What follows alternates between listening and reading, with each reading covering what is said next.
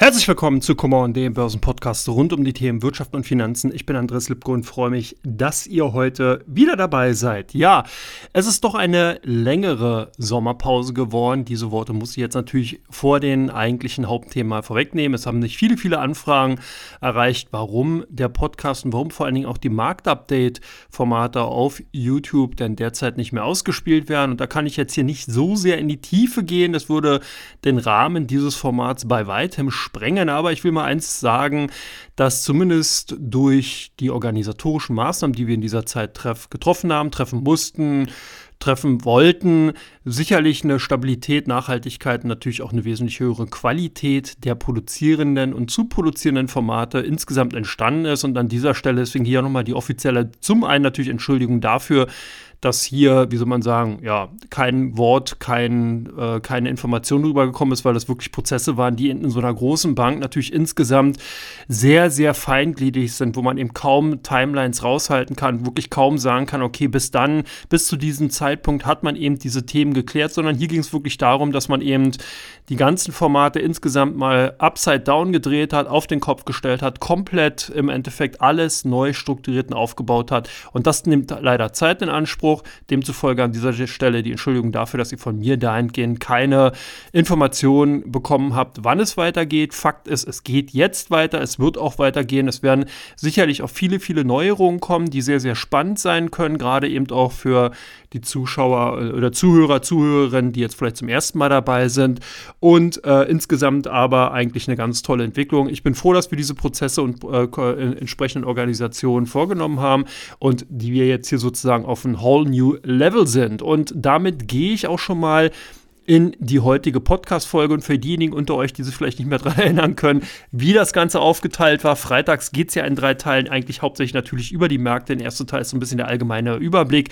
Da gehe ich mal auf die größten tragenden Themen. Der zweite Teil ist dann der Teil, wo ich auf Einzelunternehmen eingehe. Und der dritte Teil, der letzte Teil, da geht es dann um die drei top gesuchten Werte bei Invista und natürlich auch den drei meistgehandelten Titeln bei der Comdirect. So, und damit bin ich jetzt eigentlich auch schon mittendrin und nehme mich mal dem ersten Hauptthema Thema in Teil 1 von diesem Podcast an und da geht es natürlich darum, wie sieht es aktuell um Deutschland eigentlich aus? Bekommen wir hier oder haben wir vielleicht schon eine dicke Stagflation?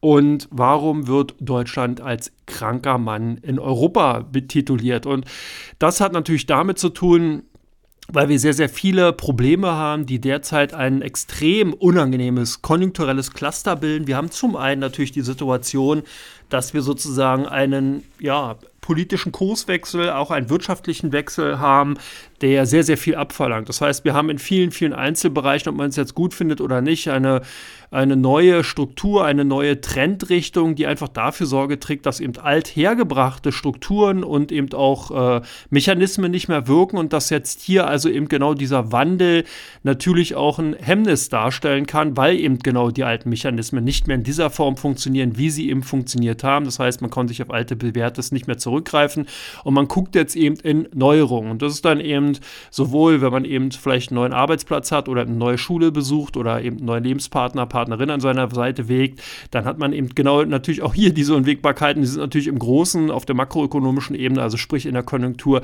wesentlich aus, äh, ja, äh, austragender bzw. weitreichender und das ist sozusagen der eine Punkt. Der andere Punkt ist der, dass wir natürlich auch mit durch die Inflationsentwicklung, die sich in den letzten Monaten sehr, sehr stark entwickelt haben. Wir haben ja hier an dieser Stelle oder ich habe an dieser Stelle des Öfteren mal ausgeholt, wie eigentlich Inflation insgesamt funktioniert. Ist ja in mehreren Phasen. Man kann also nicht sagen, das ist jetzt wirklich der hauptleidtragende Punkt, der dafür verantwortlich ist, dass die Preise steigen, sondern auch hier haben wir eben ein Cluster gesehen, was eben aus mehreren Phasen entstanden ist und diese Phasen kühlen eben erst nacheinander und sukzessive ab. Das Problem dabei ist aber, dass es eben nicht linear hoch und linear runter geht, sondern man hat das Ganze in Wellenbewegungen, die sich auch teilweise, wie man es eben dann auch auch aus der Physik kennt, teilweise überlagern können und dadurch größere und stärkere Probleme hervorrufen können. Das sehen wir momentan. Wir haben also den Ausgangspunkt natürlich dadurch gehabt, wir hatten eine ultra lockere Geldpolitik, das kann man ganz klar sagen, das ist mit einer der Treiber gewesen. Das heißt, viel, viel Geld ist in die Finanzmärkte reingegangen, hat den Weg dann über Subventionen, über zum Beispiel auch natürlich die Corona-Hilfen den Weg in die Realwirtschaft gefunden. Und da natürlich auch dafür Sorge getragen, dass eben eine hohe Nachfrage durch eben Geld in den Märkten natürlich dazu führt, dass bei einem gleichbleibenden Angebot die Preise steigen. Das ist ganz normal, diesen Mechanismus kennt man. Der weitere Punkt war der, dass wir dann durch den Ukraine-Krieg ja auch dann äh, Eskapaden und sehr, sehr starke Schwankungen an den Energiemärkten gesehen haben, die dann eben auch noch ihren Teil dazu beigetragen haben. Der dritte Punkt war der, dass dann natürlich auch insgesamt die Unternehmen ihre Preise entsprechend angepasst haben und somit dann auch das unschöne Wort Lohnpreisspirale immer wieder in, äh, ja, wie soll man sagen, in den Fokus gekommen ist. Und das Ganze hat sie sich natürlich dann auch dadurch gezeigt, dass eben, äh, ja, die Preise beziehungsweise dass eben hier die Löhne entsprechend äh, äh, angestiegen sind, dass Gewerkschaften hier für ihre Arbeitnehmer eingetreten sind und versucht haben, höhere Tarifrunden auszuhandeln. Und das führte dann insgesamt zu einer zusätzlichen Teuerung die jetzt nicht maßgeblich dafür verantwortlich ist, dass natürlich dann die Inflation so stark angestiegen ist. Das waren hier ganz klar die Rohstoffpreise im Zuge des Ukraine-Konflikts, auch natürlich im Zuge der Covid-19-Pandemie, dass eben hier viele Lieferketten sich sehr stark verknappt haben, die auch noch bis in das Jahr 2022, 2023 hinein auswirkten bzw. hineinleuchteten und äh, dann eben auch diese Effekte haben. Aber insgesamt ist es natürlich ein Punkt, wo man ganz klar sagen kann, dass genau diese Lohnpreisspirale der Aspekt ist, der eben eine Inflation, eine Teuerung auf dem Niveau, eben auf dem hohen Niveau halten kann. Und das ist momentan das Problem. Wir dürfen halt nicht vergessen, dass zum Beispiel die EZB ja hier als Zielzone oder Zielgröße die 2%-Marke rausgehalten hat. Und auch in den USA hat sich hier die US-Fed mit 2% im Endeffekt ganz klar für den Markt committed oder mit dem Markt committed. Und wir liegen hier derzeit in Deutschland exemplarisch mit 6% weit, weit, weit weit darüber. Und das ist genau der Punkt. Das heißt, wir werden also auch hier noch die ein oder anderen Maßnahmen, Interaktionen der Notenbank sehen. Und äh, das ist, dazu gehe ich aber gleich natürlich nochmal äh, separat ein. Insgesamt ist es dann so, dass dieser alleinige Inflationseffekt also auch eine hemmende Wirkung hat. Der zeigt sich dann zum Beispiel darin, dass einfach viele Konsumenten entsprechend nicht mehr konsumieren, weil sie nicht mehr konsumieren wollen, sondern weil natürlich auch weniger Geld am Monatsende im Portemonnaie übrig bleibt. Und das ist momentan ein Effekt, den sieht man halt wirklich an allen Ecken und Enden. Guckt man sich die Industrieaufträge an, guckt man sich insgesamt den Einzelhandelsumsätze an und so weiter und so fort, sieht man hier, eine ganz klar dämpfende Wirkung. Das heißt also wirklich, dass der deutsche Michel hier exemplarisch einfach das Geld, den Euro beieinander hält und einfach erstmal abwartet, was jetzt passiert. Das ist auch durchaus nachvollziehbar. Wir hatten da noch natürlich andere Effekte, dass wir jetzt sozusagen die Sommermonate hatten, wo dann sowieso traditionell eher Flaute bei dem Konsum ist und viele, viele andere Punkte einfach auch noch mit sich überlagert haben, eben aus Baseffekten, aus Überlagerungseffekten aus den Jahren 2022 in 2023 hinein. Wir haben natürlich auch immer wieder das Erdölthema, das heißt auf der einen Seite tritt dann eben oder treten die OPEC-Staaten auf und sagen, wir werden die ähm, Förderquoten drosseln. Das führt dann dazu, dass natürlich dann entsprechend die Rohölpreise wieder ansteigen. Dann ist Benzin teurer.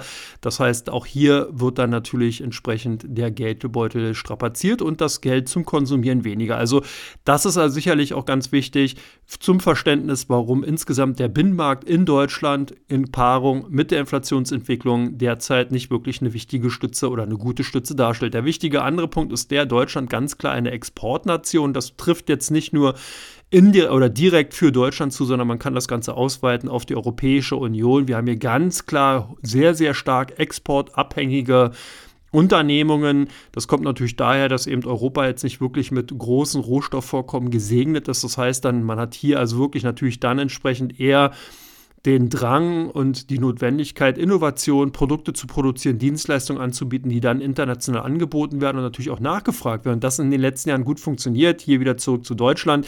Deutschland ja der Exportweltmeister gewesen, insbesondere mit China sehr, sehr starken Handel getrieben. Hier waren es natürlich zum Beispiel die Autos, hier waren es Maschinenbau, hier waren es die chemischen Ausgangsprodukte, die von China eben nachgefragt wurden. Wir hatten Technologien, die von China nachgefragt wurden und einfach dazu führten, dass die deutschen Unternehmen durch die Exporttätigkeit hier immer wieder prall gefüllte Kassen vorgenommen, vorgefunden haben. Auch hier hat man eben festgestellt, gerade in den letzten Wochen, dass die Konjunkturentwicklung in China nicht wirklich rosig ist. Das heißt, wir haben natürlich einen ersten Effekt gesehen. Eben im Oktober vergangenen Jahres sind ja die Covid-19-Restriktionen dann aufgehoben worden. Das zeigte sich dann in den ersten beiden Quartalen, sprich bis Juni, Juli 2023 hinein, dass man hier ganz klar eben die Effekte daraus sieht. Das heißt, der Konsum ist angezogen, die Konjunktur äh, zog an. China insgesamt hatte jetzt in den letzten Wochen, sprich in der Sommerpause hinweg, sehr, sehr viele Maßnahmen vorgenommen, um der Binnenkonjunktur in China eben nochmal so ein bisschen bisschen unter die Arme greifen zu können. Aber hier ist ein ganz, ganz wichtiger Unterscheidungspunkt zu den vorherigen Jahren. China, die chinesische Regierung zielt wirklich mit ihren Maßnahmen darauf ab, die Binnenkonjunktur in China zu stabilisieren und zu festigen und nicht mehr unbedingt über Quersubventionen oder eben über die Förderung äh, von eben zum Beispiel dem Konsum auch die ausländischen Unternehmen entsprechend mit in den Vordergrund, beziehungsweise dann natürlich auch hier mit in den Korb hineinzutun. Und das ist genau der Unterschied. Das heißt, ja, China unterstützt die eigene Konjunktur, da aber wirklich dann zum Beispiel über äh, Subventionen, billige Kredite für den Immobiliensektor, Solaranlagen, für den Kauf von EV-Autos, zum Beispiel von chinesischen Herstellern. Das ist ganz wichtig. Das heißt, wir sehen hier wirklich einen Paradigmenwechsel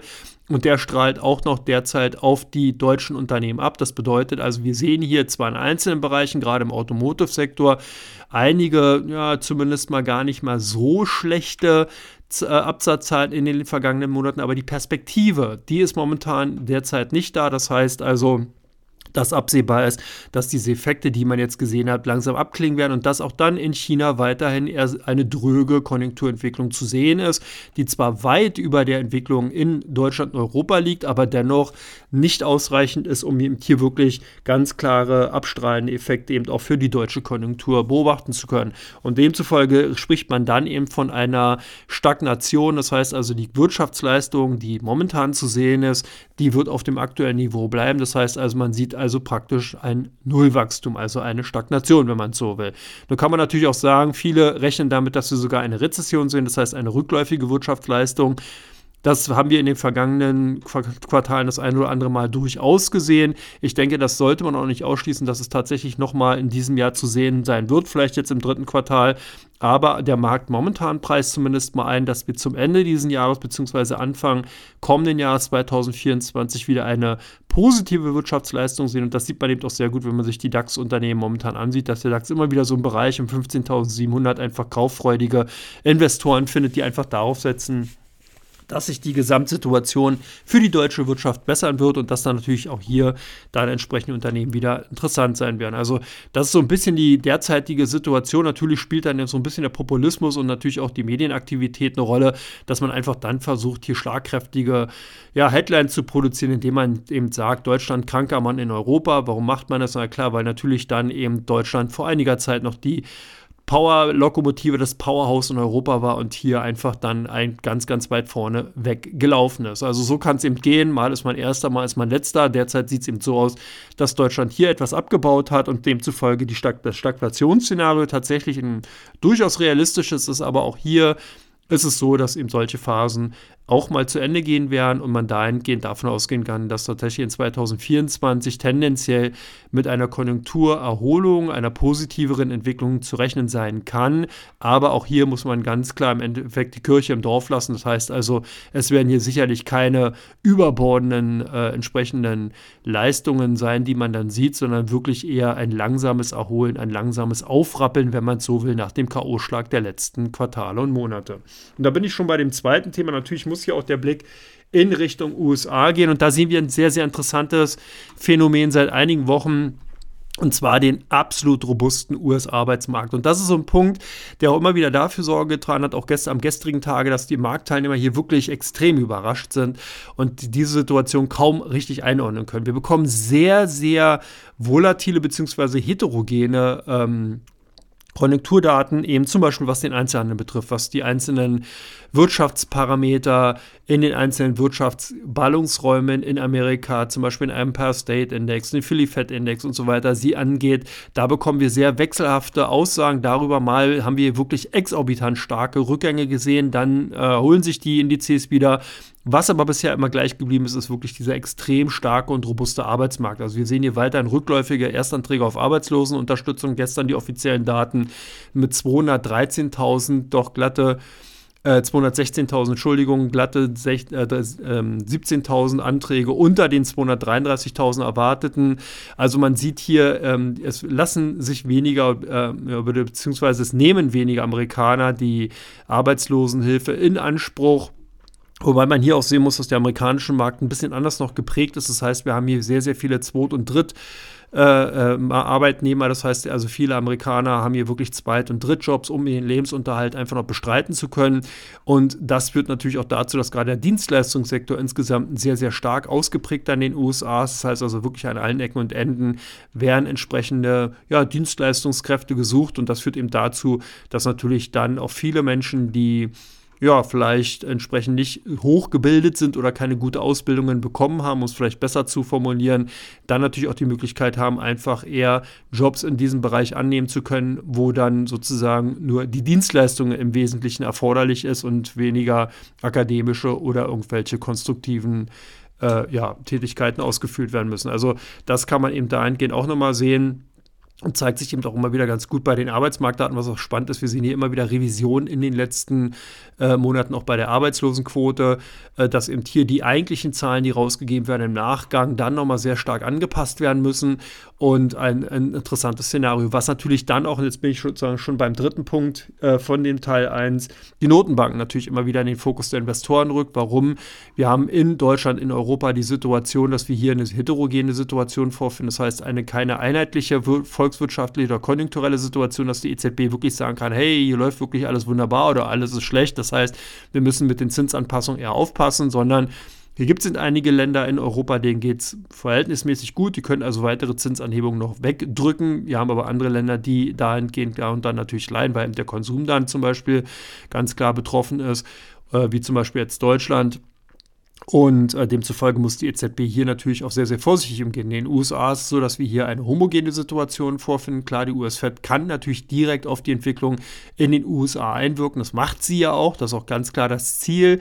Und wie gesagt, ich habe es bereits auch schon bei der ersten Frage zur äh, Situation in Deutschland ausgeführt, dass die US-Fed hier auch die 2%-Marke für die Inflationsentwicklung eben auf der Agenda stehen hat und also auch nicht müde wird. Also bei etlichen Reden von den US-Gouverneuren beziehungsweise von den Gouverneuren der Notenbank, der, der US-Fed, dass die auch immer wieder äh, ganz klar darlegen, dass es nochmal zu Zinsanhebung kommen wird, wenn das Preisniveau auf dem aktuellen Niveau bleiben und verharren wird, weil man eben die 2% ganz klar als Ziel hat. Und das ist so die Situation, dass hier immer wieder die Marktteilnehmer auch negativ überrascht werden, weil einfach viele mit diesem Thema noch nicht so richtig umgehen können. Das heißt, sind in den letzten 10, 15 Jahren vielleicht an den Finanzmärkten aktiv geworden, kennen nur die Phase von günstigen, von niedrigen Zinsniveaus und können sich also kaum vorstellen, dass solche Phasen, wie wir sie momentan sehen, auch durchaus mal über mehrere Jahre anhalten können.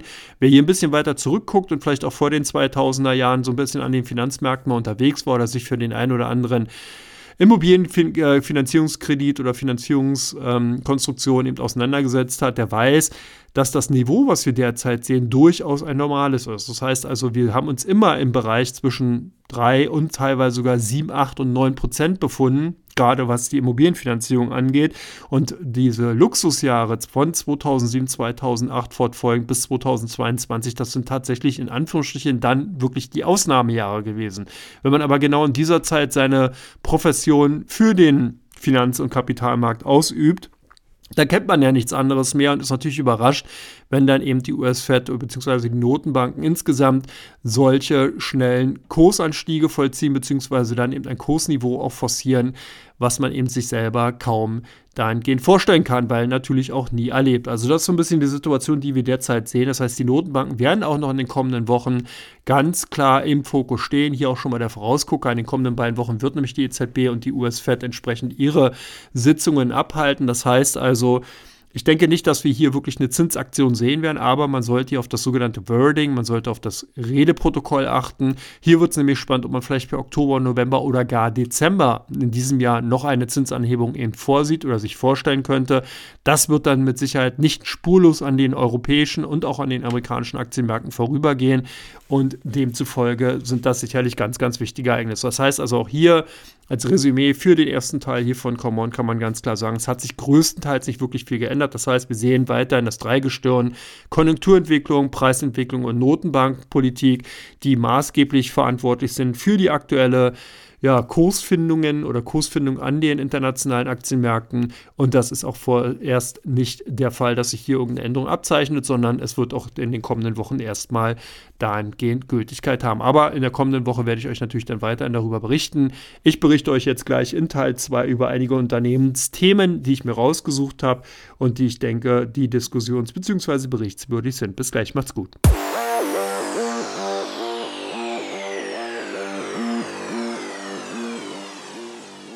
Herzlich willkommen zurück zu Kommahon, dem Börsenpodcast rund um die Themen Wirtschaft und Finanzen und zwar zu Teil 2. Ich bin Andreas Lipko und habe heute einige interessante Unternehmen bzw. Aktien mitgebracht, die ich hier mal relativ zügig versuchen werde, mit euch oder für euch zu diskutieren. Da muss ich natürlich auf Disney eingehen. Disney auf einem Mehrjahrestief seit einigen Wochen wirklich nur eine Richtung, die das Unternehmen kennt, und zwar die in Richtung Kurs Süden.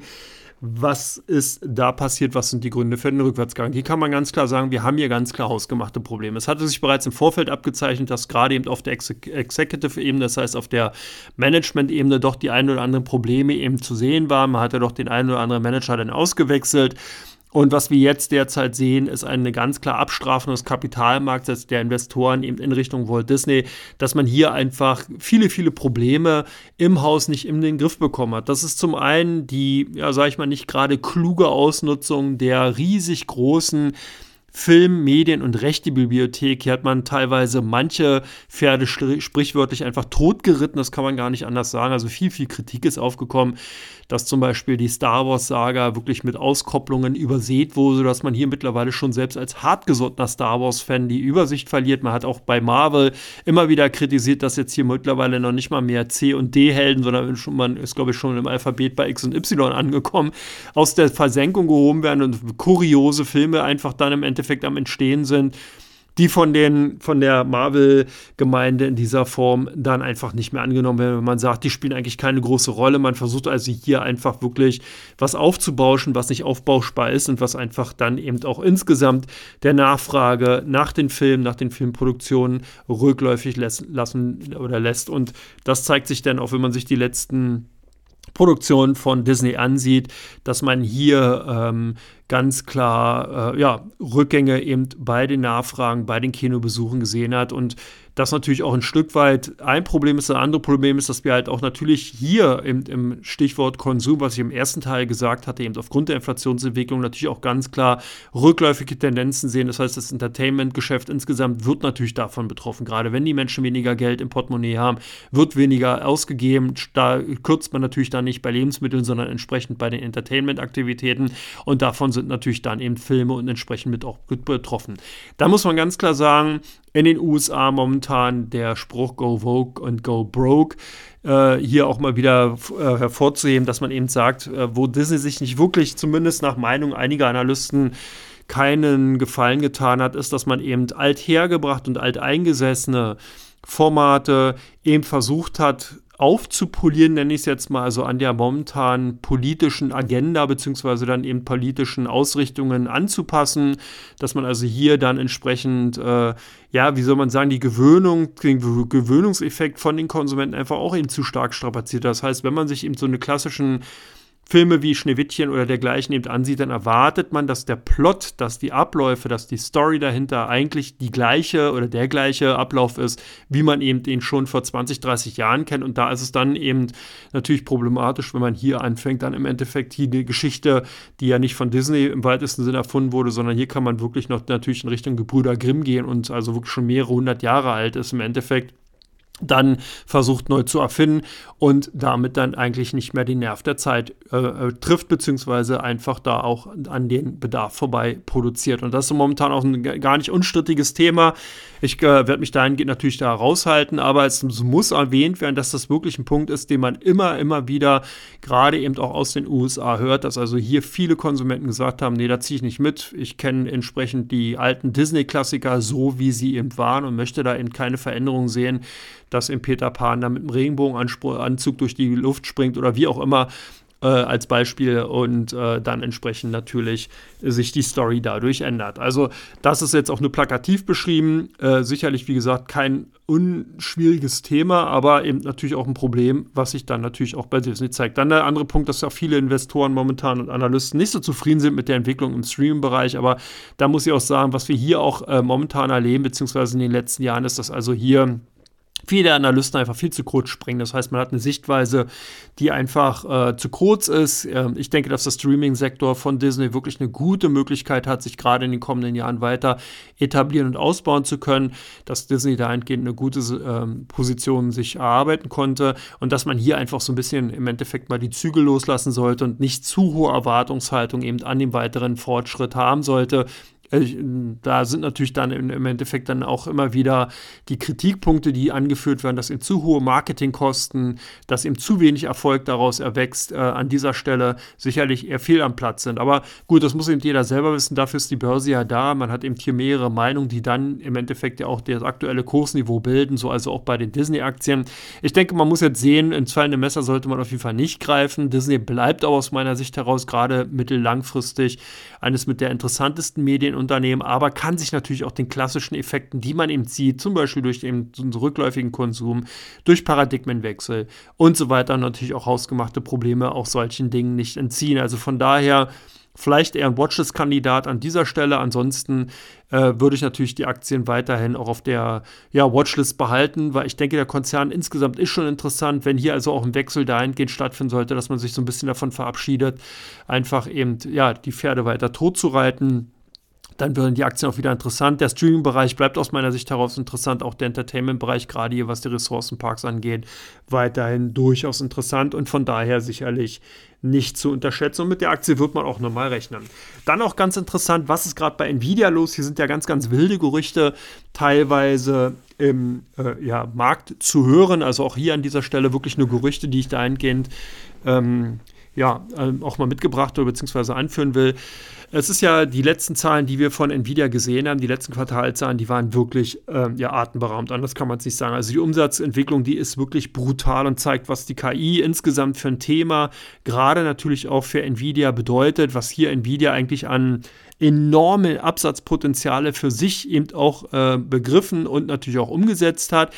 Da haben eben eine, einige Analysten sich aber das Ganze mal genauer angesehen und sind darauf gestoßen, dass ein Unternehmen, Core Reef heißt das, ähm, hier mit Abstand einer der größten Kunden von Nvidia sein soll und dass hier gerade in den letzten beiden Quartalen wirklich sehr, sehr viele CPUs und entsprechende Karten beziehungsweise dann Rechenleistungen, Rechenprozessoren eben von diesem Unternehmen, das ist ein Cloud-Unternehmen, eben abgefragt wurde beziehungsweise gekauft wurde und damit der Umsatz eben von Nvidia in diese luftige Höhen geschossen ist. Da haben eben weitere sich mal angesehen, beziehungsweise einige Analysten und Marktteilnehmer angesehen, wer ist denn eigentlich bei CoreWeave entsprechend der Stakeholder und sind darauf gekommen, dass hier unter anderem BlackRock mit am Werk ist und dass eben andere äh, hier, die also auch gleichzeitig Shareholder von Nvidia sind, dieses Unternehmen gegründet haben. Nur sind hier, wie gesagt, die Spekulationen, dass man eben annimmt, und das ist, wie gesagt, nur die Spekulation, dass da irgendwas nicht mit rechten Dingen zugehen könnte. Demzufolge sind die Aktien dann auch unter Druck gekommen. Das hat man in den letzten Tagen gesehen, je lauter also dieses Gerücht geworden ist um das Unternehmen CoreWeave,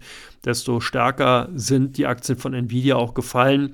Nun muss man hier auch so ein bisschen die Kirche im Dorf lassen ich strapaziere heute ein bisschen zu sehr diese, äh, diesen Spruch, aber auch hier ist es tatsächlich so, äh, man darf halt auch nicht vergessen, Nvidia-Aktien haben eben wirklich einen hammerharten Kurslauf hinter sich gehabt.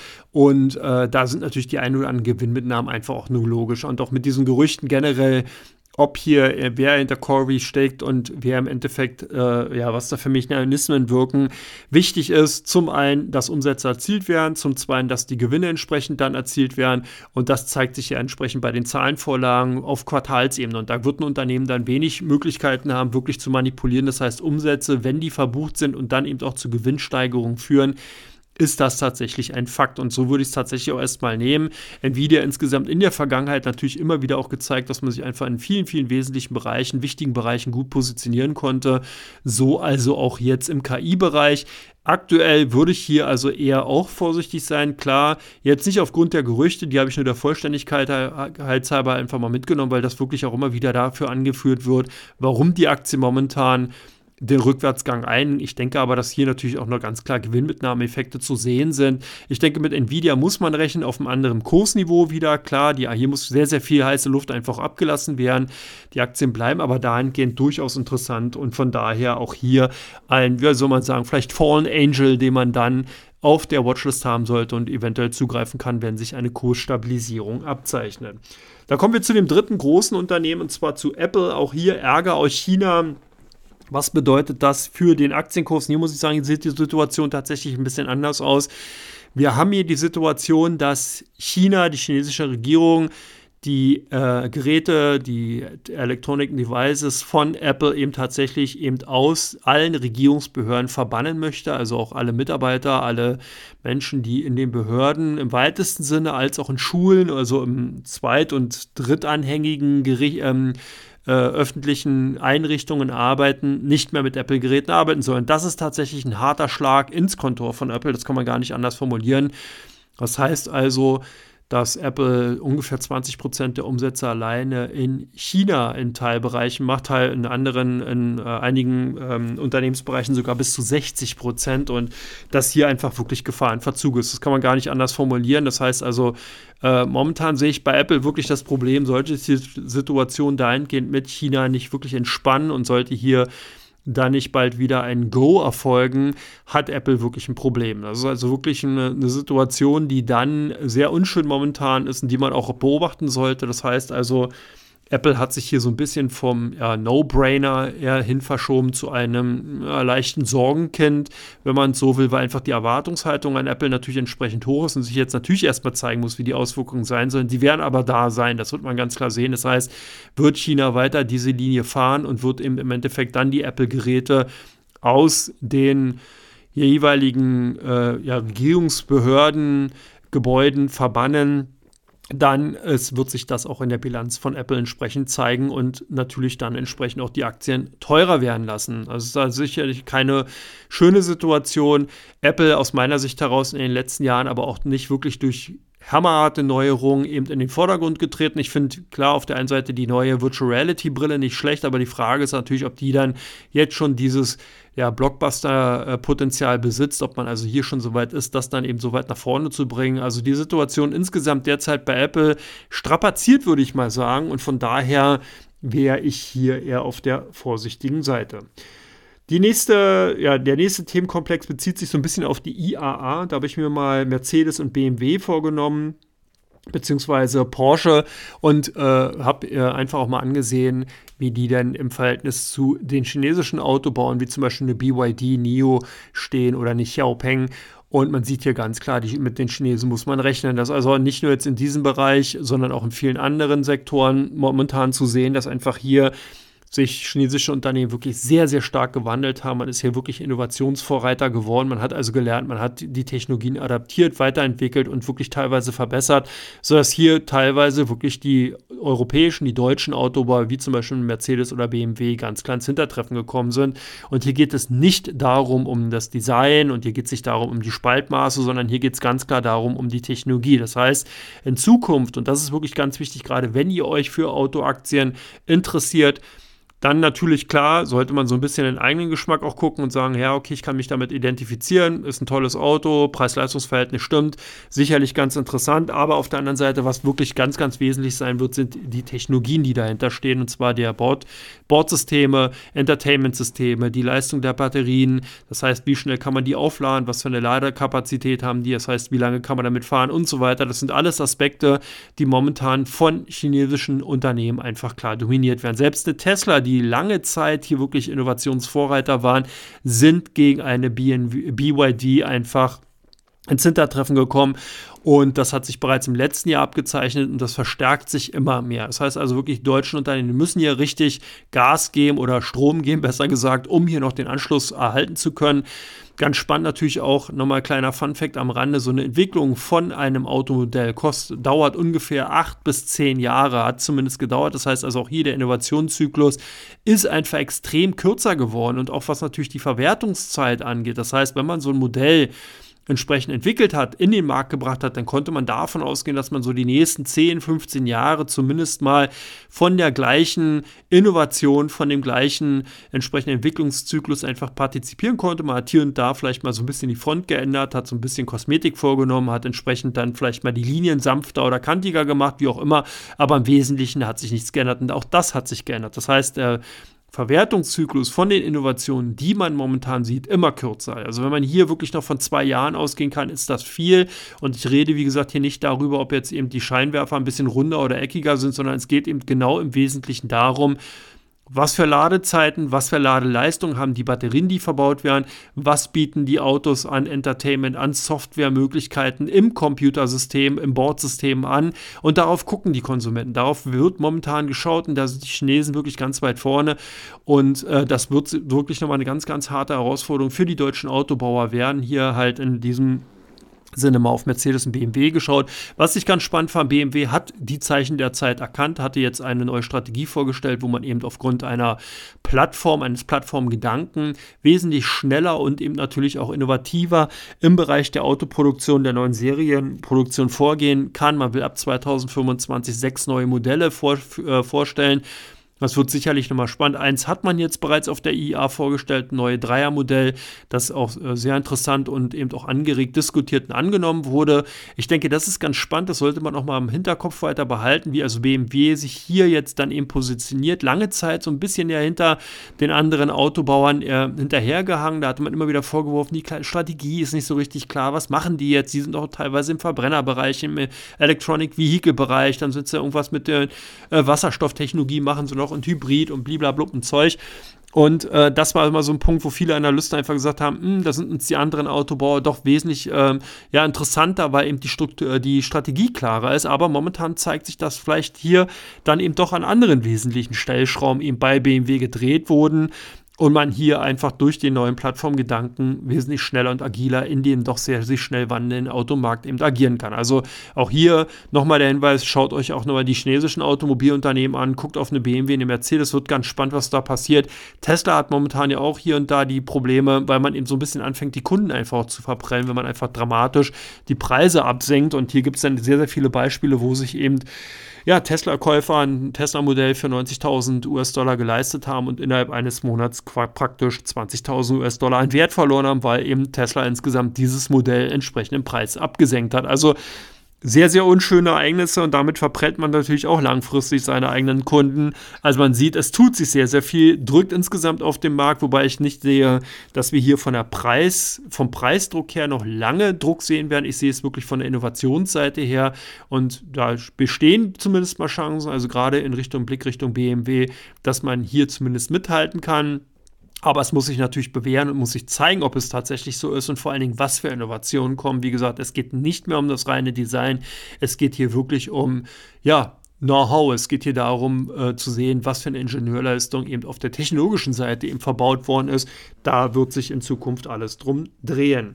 Jetzt natürlich als nächstes Thema die Frage BioNTech und Moderna. Lange Zeit ist ruhig geworden. Wir haben jetzt hier bald wieder die klassische Schnupfenzeit. Und das ist natürlich auch die Frage, kommt die Covid-19-Debatte wieder auf, beziehungsweise Covid-Debatte insgesamt auf, werden davon die Impfstoffhersteller profitieren. Man könnte, wenn man jetzt so ein bisschen saisonalen Ansatz hat, sagen, ja, ist sicherlich mal interessant, sich hier und da den einen oder anderen ja, Unternehmensgesellschaftszweig da mal rauszuschauen, die einzelnen Branchen mal durch, zu durchleuchten und sich sicherlich mal den einen oder anderen Kandidaten äh, spekulativ ins Depot zu legen. Ich hoffe natürlich persönlich nicht, dass wir wieder diese ganze Debatte bekommen, aber zumindest mal kann man ähm, oder sollte es nicht ausschließen, dass es wieder dazu kommen kann und dass dann natürlich auch gerade der Finanzmarkt bzw. die Aktienmärkte reagieren und sich natürlich die alten Protagonisten, namentlich BioNTech und Moderna, hier wieder vornehmen werden. Also entsprechend dann die Aktien kaufen. Das hatte man in den letzten Wochen gesehen, deswegen habe ich das Thema auch mitgenommen, als dieses ganze Thema so langsam wieder hochgekommen ist, dass es eben neue Varianten gibt. Da sind tatsächlich die Aktien von BioNTech und Moderna aus dem Dornröschenschlaf erwacht und wurden wachgeküsst sozusagen die Aktien angesprungen. Demzufolge an dieser Stelle zumindest mal saisonal vielleicht gar nicht mal so uninteressant, sich die Unternehmen anzusehen. Biontech ja auch prall gefüllte Kassen, zumindest noch aus den letzten Jahren, weil man hier doch sehr, sehr viel Impfstoffe über die Kooperation mit Pfizer eben an den Mann und die Frau bringen konnte.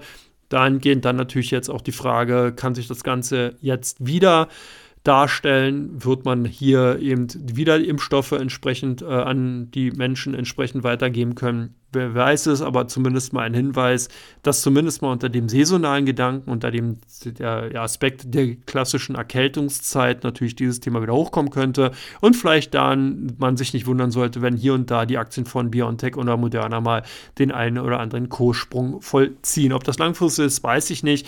Würde ich an dieser Stelle vielleicht auch bezweifeln, weil dazu einfach das Thema insgesamt zu ausgelutscht ist, aber zumindest mal äh, ist es halt interessant, um sich dem Thema anzunehmen, wie gesagt, unter dem Aspekt der saisonalen Ereignisse. Und damit bin ich auch schon durch mit Teil 2. Der saisonale zweite Teil ist damit durch und wir gehen, oder ich gehe jetzt in Teil 3 und ich gucke mir natürlich dann an, welche Top-Unternehmen bei Invista gesucht waren und welche drei Top-Unternehmen die Kunden von Comdirect verstärkt nachgefragt haben. Bis gleich.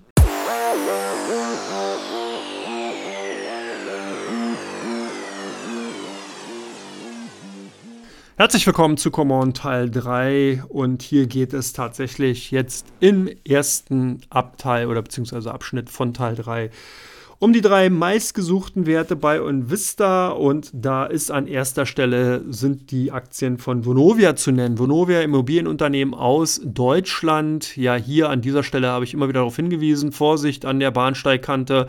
Da könnten nochmal die ein oder anderen Korrekturpotenziale bei den großen Immobilienunternehmen eben äh, ja, bevorstehen, weil natürlich hier auf den Immobilienbestand entsprechend mit der Entwicklung an dem Immobilienmarkt und die sind momentan auch rückläufig natürlich entsprechend Korrekturpotenzial einfach da ist. Das heißt, es müssen Abschreibungen vorgenommen werden etc. pp.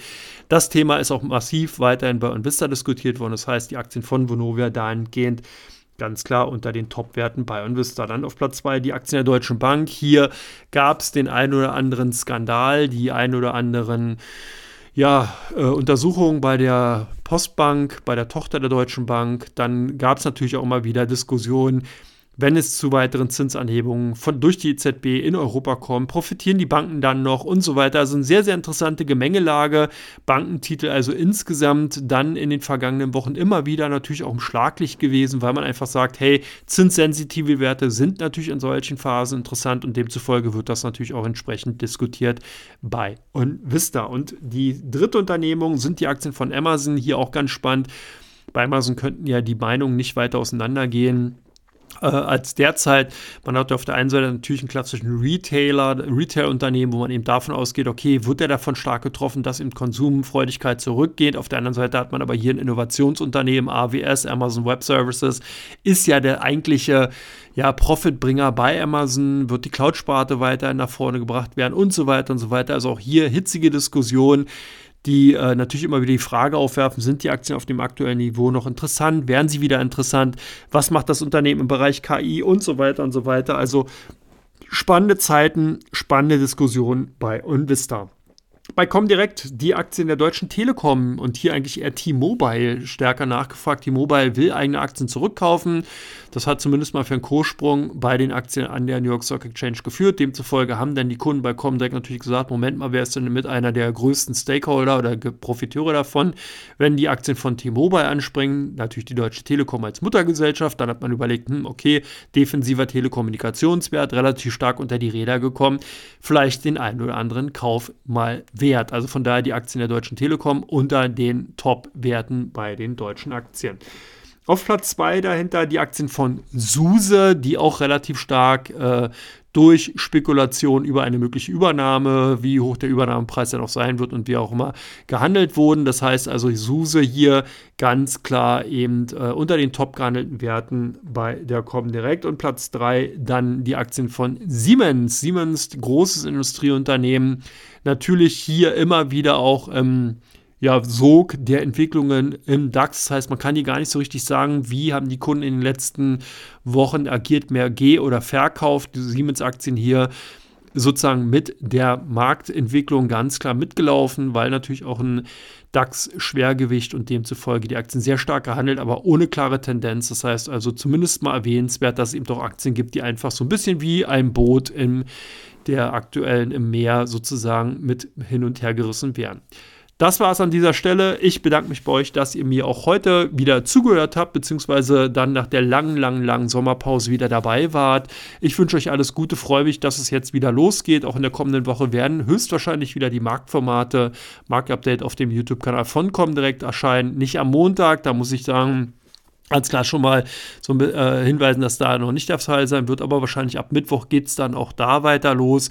Zumindest mal der Podcast, das Podcast-Format ist jetzt wieder offiziell gestartet. An dieser Stelle also nochmal vielen, vielen Dank für die ganz vielen Zuschriften, die mich erreicht haben, die direkt äh, über meine oder an mich gesendet wurden und natürlich auch indirekt über etliche Kollegen an mich herangetragen wurden. Das hat mich echt sehr, sehr gefreut.